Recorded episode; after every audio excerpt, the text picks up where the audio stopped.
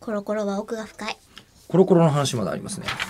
えっと、ラジオネームアマチュアプロ野球選手さんからいただきましお、あた。りがとうございます。お疲吉田さん、中村さん、イベントお疲れ様でした。れ様でした。ありがとうございます。ねえわざわざ、もう一月前になるんですね。 大体ね。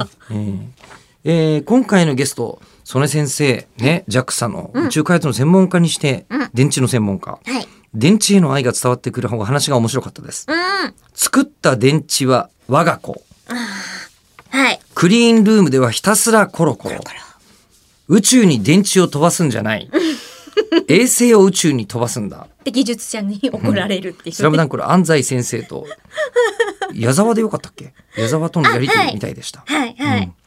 谷沢じゃなかったっけ、ええーや矢沢くん、矢沢君、はい。あと人工衛星に性別をつけるのも愛情があるからでしょうね。あ、これ言ってたなあーやーってましたよ。うはんい。同じようなメール、他の方からもいただいておまりだます続きありますもよん。はい。えーまだ以前もありまししたけど、やはり最先端の技術には、ヤマトとガンダムは必修科目なのですかね。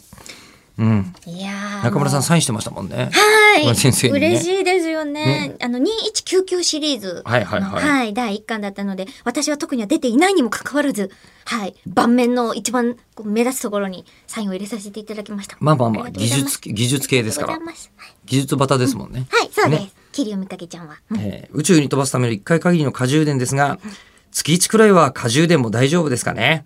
さて、今月もエネルギー充填120%で頑張りましょう。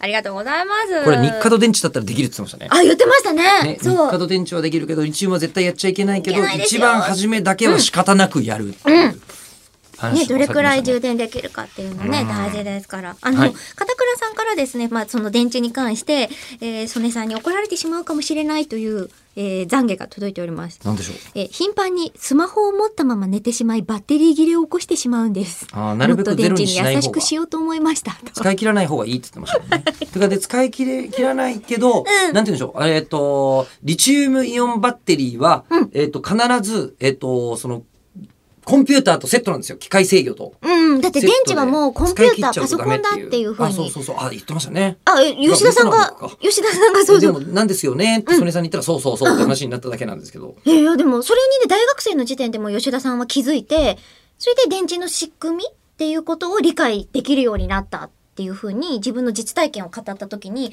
あ、その考え方はとてもいいですねって、曽根さんが言ってましたよ。やったでも俺大学生の頃はまだリチウムイオン電池なかった気もする。あれそうほでとしんたどっニッケけル水素だった気はしますけど。うんうんまあいいでしょうあ、。はい。うんうんえ、違う大学生え、でもその頃それで面白かったのだがて、だって僕文系だけどっていう話でしたもん。